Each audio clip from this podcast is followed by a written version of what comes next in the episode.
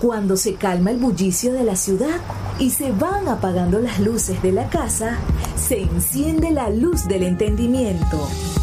Desde este momento comienza Puerto de Libros, Librería Radiofónica, programa que contiene todos sus elementos tipo A. Puede ser escuchado por niños, niñas y adolescentes sin la supervisión de padres, madres o representantes. Comienza Puerto de Libros, Librería Radiofónica. Este programa llega a ustedes con el apoyo de Puerto de Libros, Librería de Autor. Consulta todas nuestras ofertas en nuestras redes sociales arroba Puerto de Libros. Sultana del Lago Editores, empresa zuliana de servicios editoriales. Conviértete en autor. Contáctalos en su página web sultanadelago.com.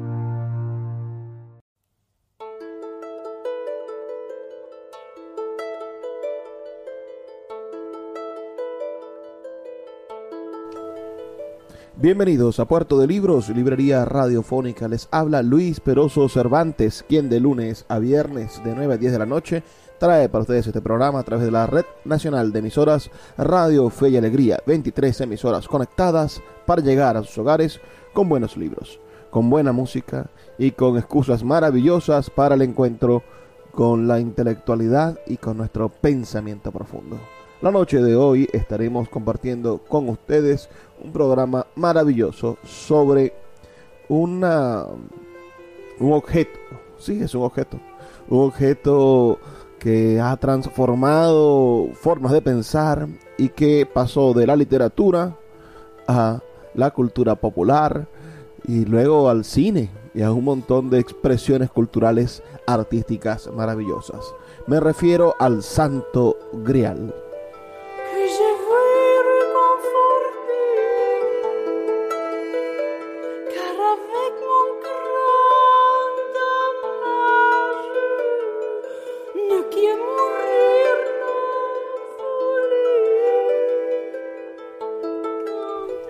El Santo Grial, o simplemente el Grial, es el recipiente u copa usada por Jesucristo en la última cena. La relación entre el Grial y el cáliz y José de Arimatea, ese personaje bíblico que aparece en el Evangelio de San Mateo, procede de una obra literaria. Procede del autor Robert de Borón, un poeta francés nacido entre los siglos XII y XIII en la aldea de Borón, una vecindad, por supuesto, francesa de este mundo de, de, los poetas provenzales. Y él escribió una novela, un libro, una historia maravillosa llamada Joseph de Arimathée, publicada en el siglo XII. Según este relato, Jesús, ya resucitado, se aparece a José para entregarle el grial, a José de Arimatea, y ordenarle que lo lleve a la isla de Bretaña. Sabemos, bueno, que la isla de Bretaña es lo que ahora nosotros conocemos como la Gran Bretaña, ¿no? Ah, y, que, y que serían los invasores germanos quienes le darían ese, ese nombre. Y este es el nombre latino, Bretaña. Siguiendo esa tradición, autores posteriores cuentan que el mismo José de Arimatea usó el cáliz para recoger la sangre y el agua emanadas de la herida abierta por la lanza sagrada del centurión Longinos en el costado de Jesucristo.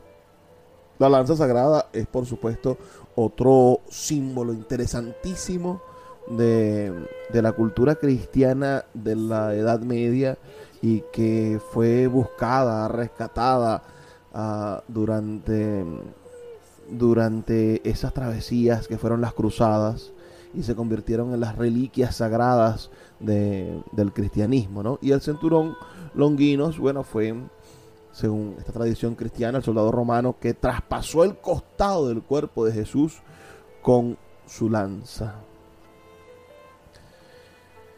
Y más tarde, en Britania, ya cuando, cuando esta, eh, este grial llega a, a, a Britania, se estableció una dinastía de guardianes para mantener a salvo y escondido el santo grial, este cádiz maravilloso en el cual dice de esta leyenda, basada en la literatura, que estuvo la sangre de Jesucristo.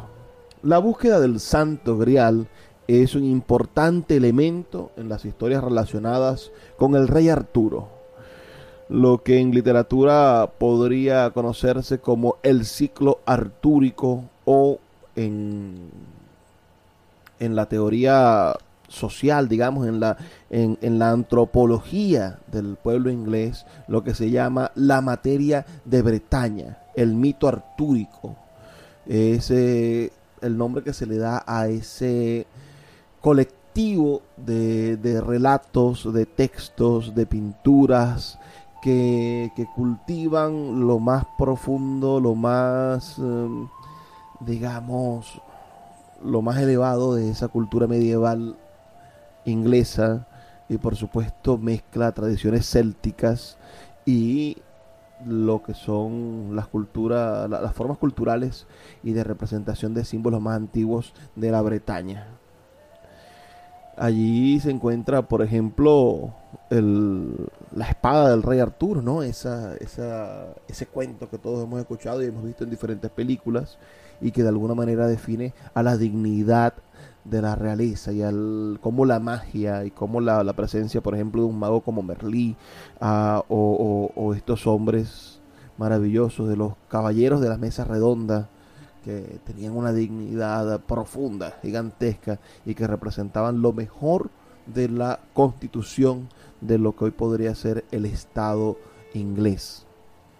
Bueno, en este, en este llamado ciclo artúrico, en esta materia de Bretaña, uh, se combinan la tradición cristiana y los antiguos mitos celtas referidos a un caldero divino.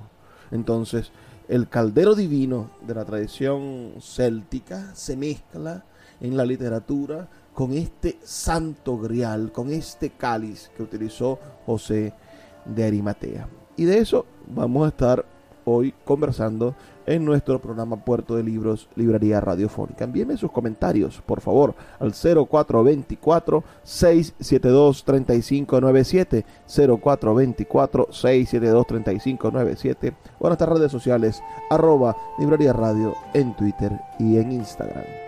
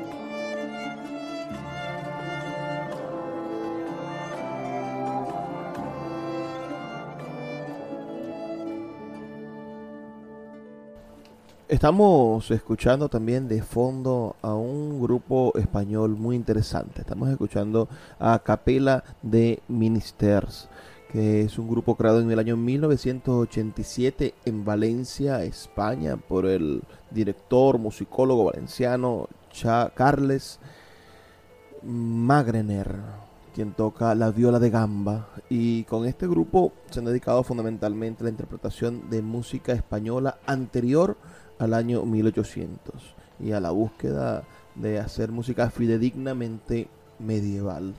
Así que podemos disfrutar de este tema medieval, de este asunto del Santo Grial, bueno, con una música que tiene muchísima relación.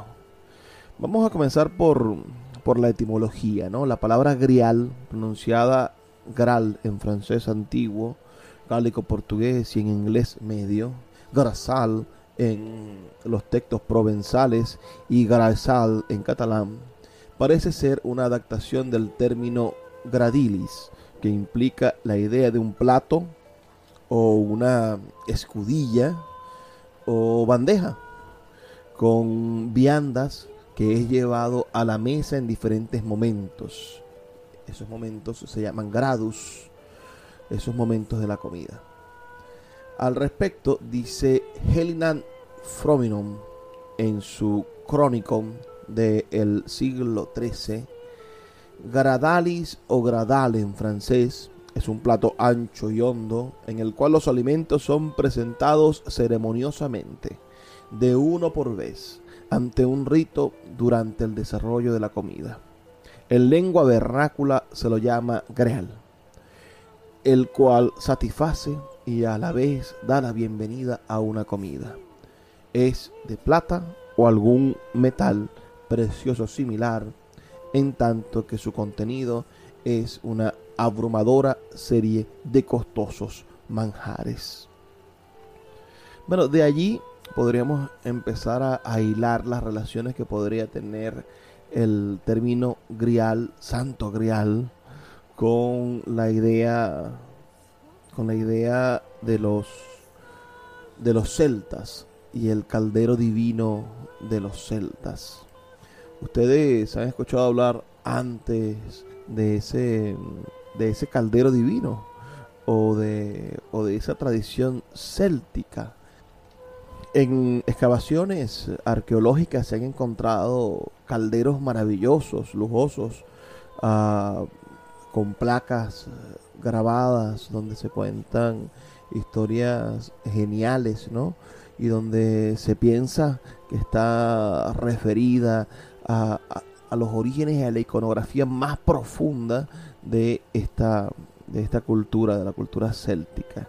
Estos calderos mágicos además ah, implican la relación con el intento el intento de vencer la muerte, ha sido uno de los principios fundamentales de las temáticas humanas. Vamos a hacer una pausa, solo dos minutos, para escuchar los mensajes de Radio Fe y Alegría y ya volvemos con más de esta noche donde vamos a estar hablando sobre estos mágicos elementos que giran en torno al Santo Grial.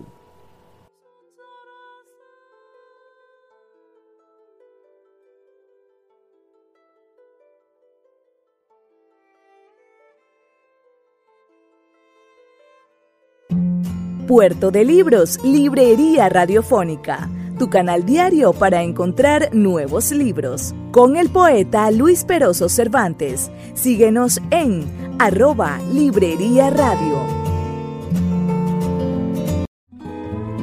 El poeta Luis Peroso Cervantes le acompaña en Puerto de Libros, Librería Radiofónica, por Radio Fe y Alegría, con todas las voces.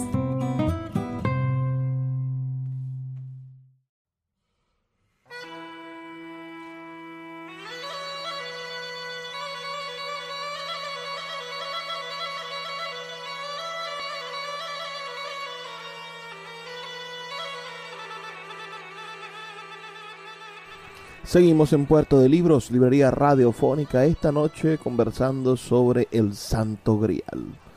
Esa, esa copa maravillosa, representada en tantas obras de arte, por supuesto. Podemos recordar, por ejemplo, la obra La Última Cena ah, del, del gran pintor Leonardo da Vinci, donde se encuentra el grial, donde Jesús tiene a su lado esa copa que se convierte en un punto fundamental de la cultura cristiana. En la primera vez que sale este, este elemento realmente es a través de la literatura. El primero de los grandes escritores y además una de las cosas más interesantes que hace un parteaguas entre la literatura es el hombre llamado Chatien de Troyes. Antes de Chatien de Troyes, todo lo que era ficción, todo lo que era arte, que hoy conocemos como novela, ah, que en algún momento fue conocido como la poesía o la representación épica de la, de la literatura, estaba la lírica, que hablaba sobre los sentimientos del hombre, estaba la épica que contaba historias, que contaba historias, además que podían ser reales o ficticias, pero las historias de nuestros grandes héroes o, de los, o de los hombres míticos de las diferentes culturas. Pero Chatien de Troyes le dio una vuelta a esto y empezó a escribir sus relatos de ficción en prosa. La prosa estaba reservada exclusivamente a la verdad, estaba reservada exclusivamente para la historia o para los documentos oficiales. Y él, bueno, creó en su narración, uh, creó con prosa y le dio al mundo la idea, la, la relativa idea de lo que estaba diciendo era en parte realidad por la forma en la cual estaba dicho. Entonces este señor Chatien de Troyes es el primer autor en mencionar al Grial y esto lo hace entre 1181 y 1191, que se supone cuando el poeta Chatien de Troyes incluye a esta, esta pieza, a este objeto en su narración Perceval. Perceval y la leyenda del Santo Grial se llama este libro. Uh, comenzado a escribir, como les comento, en el año 1800, 1180, perdón, y que comienza, además, es la primera novela de lo que podremos llamar la caballeresca. Es la primera novela donde los protagonistas son estos caballeros andantes, estos hombres en su mayoría hombres, no hay, no hay mujeres, sino hasta un poco la contemporaneidad, pero en la mayoría estos hombres que, andan por el mundo haciendo aventuras, que son los superhéroes de, nuestra actualidad, estos caballeros, imagínense ustedes esa mesa redonda llena de caballeros, cada uno más noble y más, y, y más heroico que el otro, serían como, como, como los vengadores de la contemporaneidad. Bueno, en esa primera obra, en Perceval y la leyenda del Santo Grial, eh, se presenta como si fuese tomada, como si fuese, como si cada una de las cosas que estuvieran allí fuese la transcripción de un libro muy antiguo. Y, y este libro, mm, esta, esta Perceval, la leyenda del Santo Grial, habla de la visita de Perceval, quien aspira a ser caballero del rey Arturo, al castillo del rey pescador, en el cual le es mostrado el santo grial. Imagínense la impresión, ¿no? De haber visto aquel maravilloso grial en ese castillo. Dentro del mismo hay una especie de oblea que milagrosamente alimenta al herido padre del rey. Perceval no pregunta por el significado de ese objeto, lo cual le es reprochado más tarde, aunque posee un claro simbolismo cristiano, en el cual doce reyes reactualizan la última cena. Chatien no explica en qué consiste el grial. La obra además se interrumpe bruscamente. El autor no lo denomina santo ni lo designa como el greal, sino simplemente un greal. Y considera más importante su contenido, es decir, la hostia sagrada del catolicismo que está representada en esa oblea. El recipiente es poco importante para Chatien de Troyes. De todas maneras, Chatien de Troyes va a desarrollar en esta maravillosa novela, ¿no? Como le digo, protagonizada por este joven galés llamado Perceval, que destaca por su nobleza, su coraje, su valor y su buen corazón. Esos elementos que hoy queremos tener en nuestros líderes, y que se remontan, por supuesto, a esta, a esta caballería, a estos primeros caballeros andantes. Perceval vive con su madre en plena naturaleza y sin contacto alguno con el mundo. Un día se encuentra con unos caballeros y decide unirse a ellos, lo cual hunde a su madre en una profunda tristeza. En la corte del rey Arturo, a donde acude a armarse caballero, le encomiendan que derrote al malvado caballero rojo, cosa que Perceval consigue con una lanza. Tras ello, Perceval va al castillo de Gumeran un experimentado caballero con el que aprende con rapidez. Bueno, hay diferentes capítulos en esta historia, en esta novela Perceval y el cuento del Santo Grial y la leyenda del Santo Grial. Después él va al el joven protagonista es enviado al castillo del, Grial, ya armado caballero, y participa en la defensa del castillo Belrepied, donde conoce a la joven Blanca Flor, que despierta el amor en él. Y esa Blanca Flor, sin duda, nos va nos va a alimentar también a nosotros los españoles con nuestro romance de Blancaflor, ¿no? Es decir, estamos hablando que toda la Edad Media está conectada por leyendas y por, por, cuentos, por literatura que se va entretejiendo y va creando principios geniales, ¿no? después de conseguir, de enamorarse, de, de, quedar cautivado con Blancaflor, Perceval acude al castillo del Grial, esto que les estaba comentando, donde avista el rey pescador.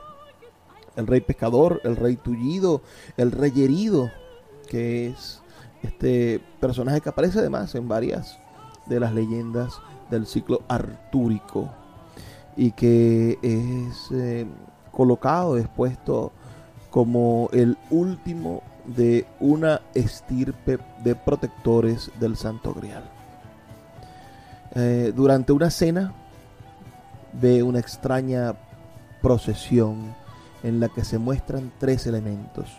Una lanza, ya ustedes sabrán a qué lanza se refiere, un grial y un plato. Estos tres objetos, así como el hecho de que Perceval no pregunte sobre su significado, están cargados de complejos simbolismos. La lanza representa, por supuesto, la lanza sagrada, aquella que fue clavada en el cuerpo de Cristo en la cruz el grial, la copa donde se recogió la sangre de Cristo crucificado. Y el plato alude al que se utiliza para la Eucaristía. Por otra parte, el silencio de Perceval ante la procesión tendrá terribles consecuencias para el rey pescador y para sí mismo, como le explicará su prima al día siguiente. Perceval continúa sus andanzas y aventuras algunas de ellas compartidas con Gawain, mm, es el hijo de, la, de una de las hechiceras que sigue a Morgana con el rey Rotian. Este son, son los personajes que, están en este universo narrativo del, del, mundo de la caballería del rey Arturo, ¿no? Morgana es una bruja malvada de hechicería negra, en cambio Merlín es un gran mago que, que, cultiva el conocimiento y que de alguna manera sirve de consejero para el rey Arturo. Entonces todos estos personajes ah, se van a acercar a los diferentes capítulos o diferentes historias de este gran, de este gran universo narrativo que empieza a escribir Chatien de Troyes y que después continúan haciendo los grandes escritores hasta la modernidad. Este, como les digo, Perceval continúa aventuras, entre tanto, con, con Gawain, un caballero que es sobrino del rey Arturo y que cobra mucho protagonismo en la segunda mitad de esta novela, Perceval y la leyenda del Santo Grial. Eh, Perceval, como buen caballero, está idílicamente enamorado de la doncella Blanca Flor lo que permite al autor recrearse en hermosos y poéticos pasajes que atestiguan la pasión del protagonista. Después de narrar algunas peripecias ocurridas con Gawain, Perceval encuentra a un ermitaño, quien le explica ciertas cosas sobre él y le confirma las palabras de su prima sobre su erróneo comportamiento en el castillo del Greal. Esta novela, eh, Perceval y la leyenda del Greal, ah, ha tenido varias adaptaciones dentro de la cultura cinematográfica de la leyenda artúrica. Eric Romer firmó una extraña y bella adaptación de la obra de Chetien de Troyes en el año 1978 y lo llamó Perceval y el Grial. Sigamos, bueno, explorando un poco la vida de este autor que le dio fuerza, que le dio gestión, cuerpo a la leyenda del Santo Grial. Y sus novelas más conocidas son Eric y Eneide, que es una especie, digamos, de, de primera forma de entregarse al mundo de, del, del lenguaje del, pensamiento artúrico, ¿no? escrita por allá por el año 1176 y sería el primer román, primer romance, la primera novela donde el autor nos habla de una especie de testimonio de haber conocido al rey Arturo. La segunda se llama Cligues y fue no tiene una fecha definitiva, pero se supone que fue escrito o compuesto este especie de poema épico entre el año 1174 y 1176. El tercer libro de Chatien de Troyes será nada más y nada menos que Ibaín, el Caballero del León, y el cuarto libro, fundamental para la literatura ah, de este mundo del rey Arturo, es Lancelot, el Caballero de la Carreta. Vamos a hacer una pequeña pausa, solo de dos minutos, y ya volvemos con más de Puerto de Libros, Librería Radiofónica. Escuchas Puerto de Libros con el poeta Luis Peroso Cervantes. Síguenos en Twitter e Instagram como arroba Librería Radio. Sultana del Lago Editores es una empresa zuliana de servicios editoriales. Nuestro catálogo tiene más de 100 títulos de autores nacionales e internacionales. Además, somos la única editorial que presta servicios de impresión bajo demanda en Maracaibo. No necesitas invertir en grandes tirajes. Tus lectores pedirán tu libro, nosotros lo imprimiremos y tú obtendrás regalías. Por ello, también editamos internacionalmente en Amazon y Google Play Books. Conoce más en nuestra nueva página web www.sultanadelago.com o siguiéndonos en Instagram como arroba sultana del lago. El poeta Luis Peroso Cervantes le acompaña en Puerto de Libros, Librería Radiofónica, por Radio Fe y Alegría, con todas las voces.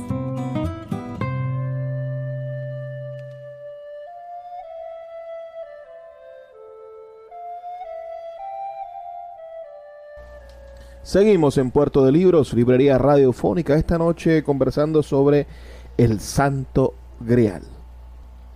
Esta épica del Santo Grial, bueno, tiene su comienzo, como comentaba en el segmento anterior, en las novelas de Chatien de Troyes.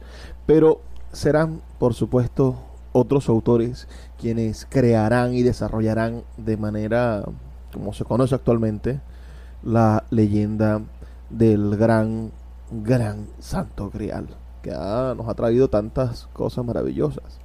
El, el responsable, quizá, eh, más antiguo después de hecho tiene Troyes de esto es Robert de Boron, como les digo, un poeta francés de los siglos XII y XIII, nacido en Boron. Él escribió en versos octosílabos a los poemas Joseph de Arimaté, que se refiere por supuesto a José de Arimatea, este personaje bíblico, y otro poema también en octosílabos llamado Merlín, por supuesto sobre el gran gran mago que relata la tradición artúrica. De este último, de, de Merlí, solo se consiguen actualmente unos fragmentos e interpretaciones posteriores en prosa. Se cree que los poemas eran parte de una obra tres o cuatro veces más grande que reseñaban las aventuras del rey Arturo y su relación con el Santo Grial. Posiblemente el tercero era un poema dedicado a Percival y el cuarto a la muerte del rey Arturo. Bueno, como les comento, también hay otro escritor que, también es de esa, de esa época, Wolfram von Eschenbach, quien nació en Eschenbach, posiblemente entre el año 1170 y falleciese en el año 2000, 1220. Fue caballero y poeta alemán, conocido como uno de los mayores poetas épicos de su tiempo y también compuso algunos poemas líricos. Es considerado uno de los más importantes trovadores de Hatburg eh, y sus obras fueron muy apreciadas durante la Edad Media. Este escritor, Holfram, escribió Historia del Sangreal y, y en ambos, ambas historias, digamos, eh, Joffre de Arimatea y la historia de, de, de Borón y la historia del Sangreal de Holfram son responsables de transformar el grial de Chetien de Troyes en el Santo Grial. Será entonces Borón quien va a espiritualizar ese plato que apenas Chetien de Troyes nombra y lo va a convertir en la copa de la última cena. La misma que, según sostenían las leyendas, José de Arimatea usó después para recoger la sangre de las heridas durante la crucifixión de Cristo. De Borón es también el primero en afirmar que José de Arimatea y su familia llevaron el grial a partes no específicas de Bretaña. Entonces hay toda una una simbología en esto, ¿no? José de Arimatea, uh, ese, ese hombre mencionado en la Biblia, desarrolla una, una ética para llevar el grial a Britania y después vamos a a encontrar en la literatura, bueno, muchísimas versiones de esta de esta importante pieza. Vamos a, recapitular algunas, si les parece.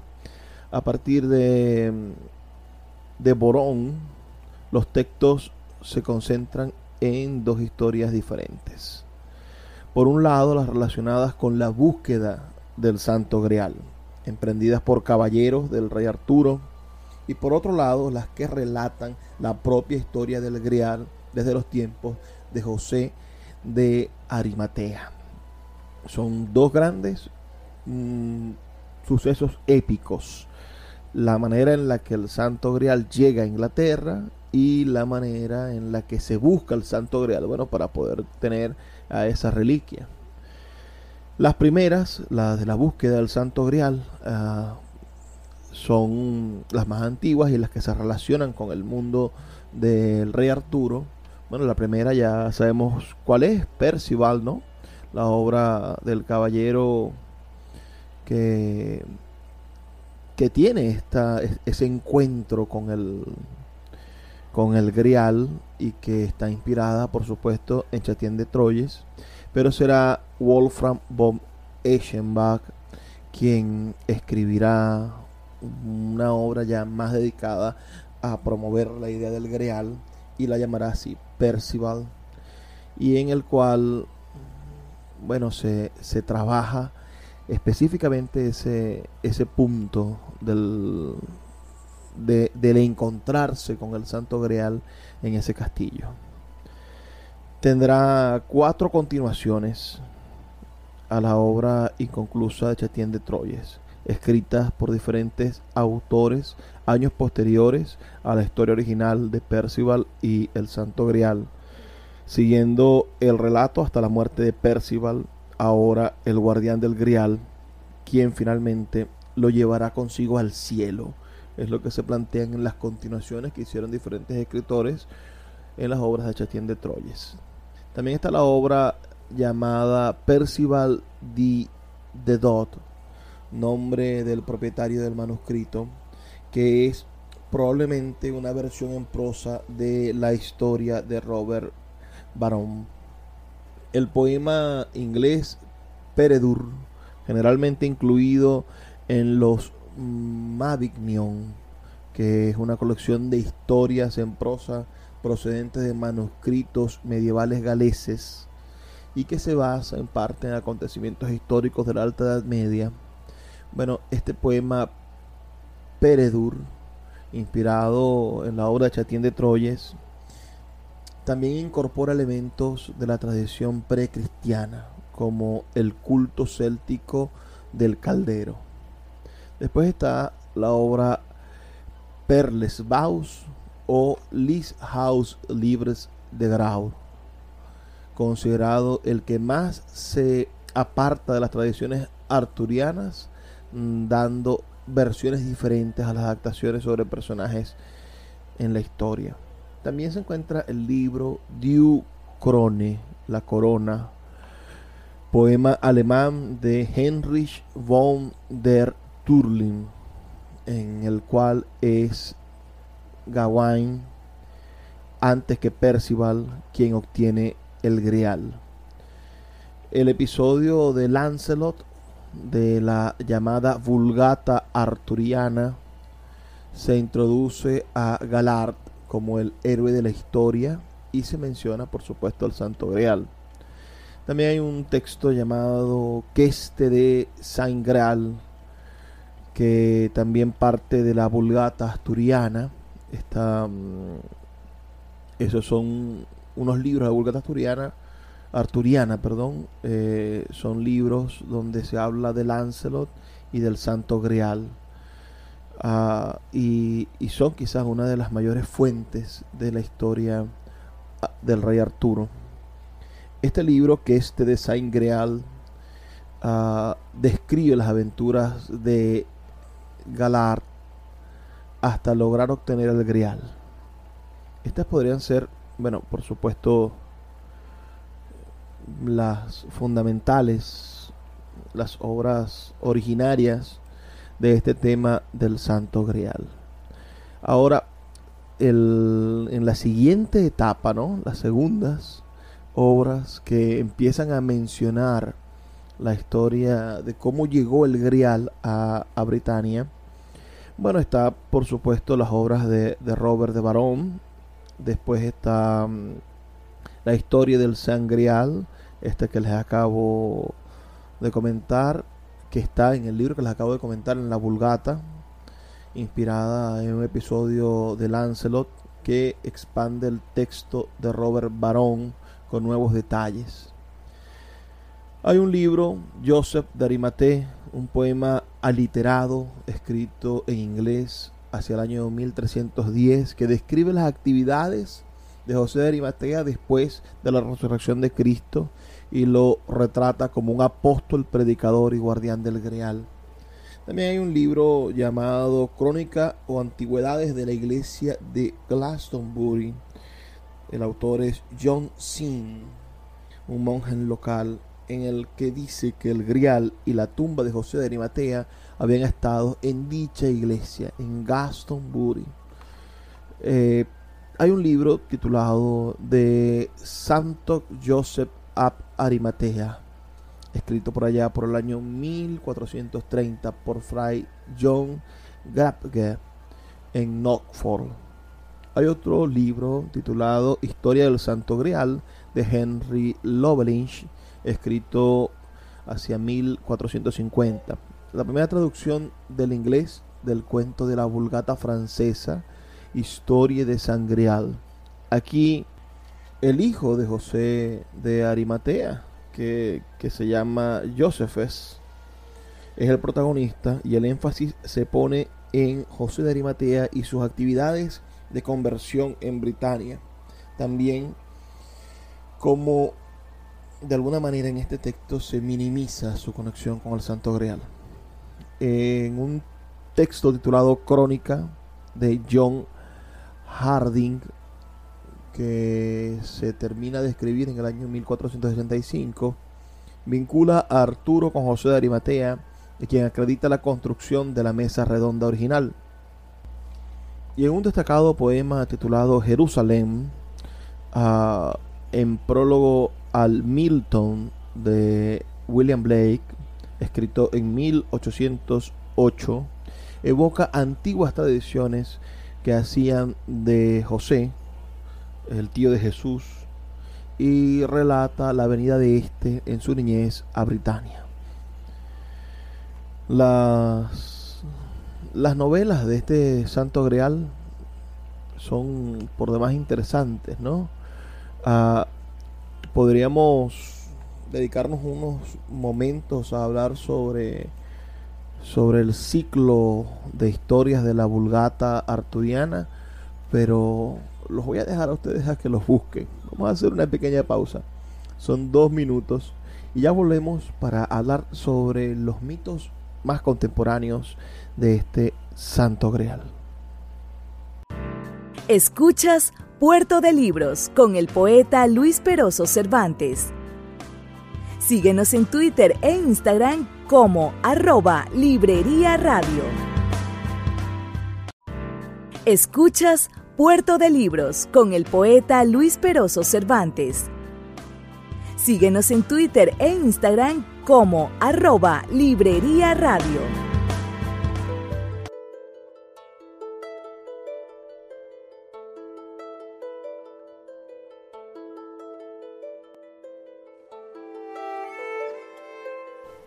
Seguimos en Puerto de Libros, Librería Radiofónica, ya en nuestro último segmento. Vamos a estar hablando un poco entonces sobre este, este mundo del Santo Grial y cuando el Grial, por supuesto, se convierte en una especie de, de objeto ligado, ligado indiscutiblemente a la realidad y la gente empieza a creer que existe, ¿no?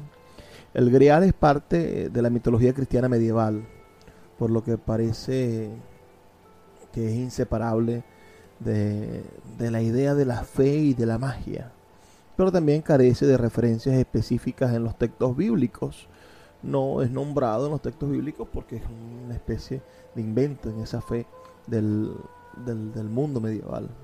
Diversos elementos han entrado en la formación del mito, entre ellos las leyendas monacales con su contenido alegórico y las referencias precristianas a recipientes mágicos como el cuerno de la abundancia, que, que ustedes podrán averiguar un poco sobre ese sobre ese símbolo de la prosperidad del siglo V antes de Cristo o los calderos de la tradición céltica.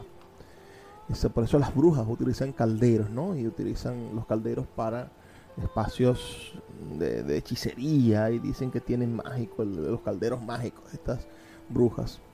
Autores posteriores identifican al grial como un elemento cercano a la piedra filosofal de los alquimistas, las supuestas reliquias halladas por los templarios o una alusión velada a la descendencia de Jesús.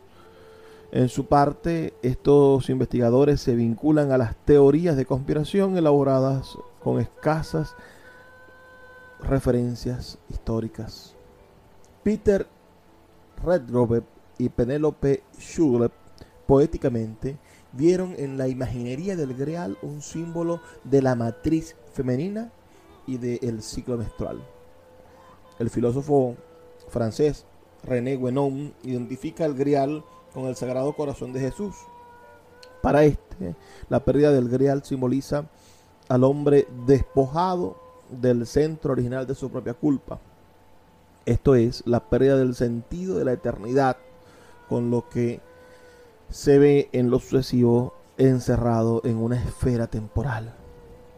La leyenda del Grial ha fascinado a numerosos personajes históricos. El medievalista alemán Otto Rahn fue el más conocido de ellos por su vinculación con el régimen nazi. En efecto, tras haber escrito un libro sobre el tema, Cruzada contra el Grial, tragedia del catarismo, donde vincula al Grial al movimiento cátaro, Rand llamó la atención de Heinrich Hitler,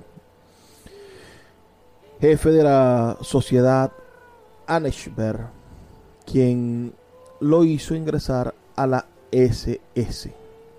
Disgustado con esta organización, Rand renunció y posteriormente fue encontrado muerto. Oficialmente se calificó como suicidio. Este episodio ha dado pie a la creencia en una búsqueda secreta del grial por la jerarquía nazi, siempre vinculada a temas ocultos y esotéricos. En algunos textos de la Baja Edad Media, el Santo Grial aparece transcrito como San Grel, lo que ha dado lugar a interpretaciones esotéricas, según las cuales el nombre derivaría en una supuesta forma de San Real, es decir, sangre real. Según los defensores de esta idea, que no es aceptada por los medievalistas, la mención de la sangre no se refiere a la de Cristo recogida en la copa, como sostienen unánimemente los textos, sino a unos supuestos descendientes. Tal hipótesis se desarrolla en el libro de Richard Lake y de Henry Lincoln, El Enigma Sagrado, utilizado como fuente por Dar Brown para el Código da Vinci. En el Código da Vinci sabrán, bueno, finalmente de alguna manera se descubre en esta película que el verdadero santo grial era María Magdalena embarazada de Jesucristo y llevada a escondidas por José de Arimatea para que no fuese, bueno, no fuese asesinada por los romanos. El catedrático germanista de la Universidad de Salamanca, Feliciano Pérez Baraz, sostuvo que von Eschenbach habría codificado en su poema del Grial topónimos y antropónimos mediante unos complejos anagramas. De esta manera, este autor español concluye que la fuente primigenia de la leyenda del Grial sería un texto árabe de astronomía proveniente de la Escuela de Traductores de Toledo. El periodista Fernández Pausada postuló recientemente la identificación de los personajes de Percival con diversos objetos de la esfera celeste, siendo el Grial una referencia a la constelación Cráter. Algunos autores ligados al esoterismo han elaborado la teoría de la presencia templaria en Argentina, transportando el Santo Grial. Justifican estas interpretaciones pseudohistóricas, por supuesto, con unos supuestos versos del poema de Eschenbach. Sin embargo, los mismos no existen en el poema, son una interpretación moderna debida al profesor de Derecho Guillermo Alfredo Terrena. El investigador ocultista José Ignacio Carmona Sánchez, en su estudio histórico Toledo y la Mesa de Salomón, entre Escila y Carvidis, relaciona al Grial con el castillo de Montalbán y la iglesia de Santa María de Melque en Toledo. Especulaciones que vinculan sin pruebas históricas con la leyenda de la Mesa de Salomón y con traducciones cabalísticas. A partir del siglo XX y especialmente en el ámbito anglosajón se utiliza la expresión grial o santo grial para designar cualquier tema que es objeto de una intensa búsqueda. Sin duda en la Edad Media se vendieron muchísimas reliquias, era un gran negocio decir que, que una iglesia o que, un, o que un pueblo tenía una reliquia y por eso hay diferentes apariciones del santo grial en ciudades. El Santo Cáliz de la Catedral de Valencia, en la antigua sala capitular, hoy capilla del Santo Cáliz de la Catedral de Valencia, se conserva un cáliz que la tradición aragonesa identifica como el Santo Grial, traído de Roma a España gracias a San Lorenzo Mártir, diácono originario de Hispania, allá por el siglo III. También está el cáliz de Doña Urraca, Según Margarita Torres y José Miguel de Ortega del Río, este objeto que se remonta al siglo XI en su forma actual sería el auténtico grial donado por un califa fatimí en el año 1054 al emir Taifa Deina, quien la regaló a Fernando I el Magno, rey de León, tras la muerte de Bermudo III en la batalla de Tamarón. El Cádiz de Doña Urraca se compone de dos copas o cuernos de ónice de origen rumano y según una nota periodística, a los investigadores siempre les llamó la atención que Urraca entregara a los orfebres algo que materialmente no tenía gran valor y además era un objeto de uso pagano. El Sacro Catino de Génova fue llevado tras la primera cruzada a Italia. Es un plato hexagonal verde que se creía de esmeralda, aunque es un cristal verde egipcio. Los genoveses en realidad nunca han sostenido que se trate del Santo Grial, sino una pieza de vajilla usada durante la Santa Cena.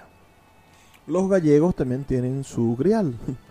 En Cebrero, es una aldea de Galicia, en el camino de Santiago. En ella existe un cáliz que posee una gran importancia religiosa. Ubicado en el monasterio de Santa María de Cebreiro, existe desde mediados del siglo IX, vinculado a un hospital que asistía a los viajeros. El cáliz en cuestión parece datar del siglo XII y presenta las inscripciones Oc Satur Quoquatis Vita Perturbarum. Una leyenda mencionada por diversas fuentes históricas relata que sobre el altar de la capilla lateral de la iglesia estaba celebrando la Eucaristía un monje. El religioso pensaba que en aquel crudo día de invierno en que la nieve se amontonaba y el viento era insoportable, nadie vendría a misa. Pero un tal Juan Santín, devoto vecino de la aldea, acudió. El monje menospreció el esfuerzo del campesino para ver un poco de pan y de vino. Pero en ese momento de la consagración, la hostia se convirtió en carne sensible a la vista y el contenido del cáliz en sangre, lo cual manó hasta teñir los corporales. La leyenda, según algunos, llegaría al norte de Europa, llevada por los peregrinos franceses y alemanes, siendo la inspiración de los relatos vinculados al Santo Grial. El cáliz de Antioquía pertenece a la colección Cluster del Metropolitan Museum de Nueva York, descubierto en Siria a principios del siglo XX. Investigadores finales del siglo XX sostienen, sin embargo, que la copa de Antioquía sería una falsificación contemporánea a su hallazgo. El vaso de Nateos es un cuenco medieval de madera procedente de la mansión de Nateos en Gales. Según la tradición de la familia Powell, propietaria de la reliquia, procede de la abadía de Gastonbury. Sin embargo, los que lo examinaron llegaron a la conclusión de que se trata de un objeto del siglo XIV. El cáliz de Ardag, encontrado en Irlanda, se halla en el Museo Nacional de Dublín. Se trata de una pieza de orfebrería irlandesa fechada en el siglo XIII y nunca fue identificada con el grial de la leyenda. La copa de Waxton Park, propiedad de Victoria Palmer. La reivindicación de esta pieza ha sido hecha por Graham Phillips, quien sostiene que la pieza fue llevada a Inglaterra tras ser saqueada Roma por los visigodos. La copa no mide más de 6 centímetros, está hecha de piedra semipreciosa, un ónice verde, y según el propio Phillips es muy posible que date de la época romana. Y también tenemos, por supuesto, otras incontables cantidades de, de libros y de piezas de la literatura. Yo creo que muchos de ustedes deberían darse la oportunidad de leer la maravillosa novela El, Código da Vinci o La maravillosa de Dan Brown o la novela El péndulo de Foucault de Humberto Eco. Hasta Indiana Jones y la última cruzada, una película de Steven Spielberg, hablan sobre este maravilloso santo grial. Es hora de despedirnos, pero no sin antes pedirles, amigos míos, que me envíen sus comentarios al 0424 672 3597 0424 672 3597 o en nuestras redes sociales arroba librería radio en Twitter y en Instagram. Ojalá, ojalá consigamos todos nuestro santo grial. Así que, por favor, sean felices, lean poesía.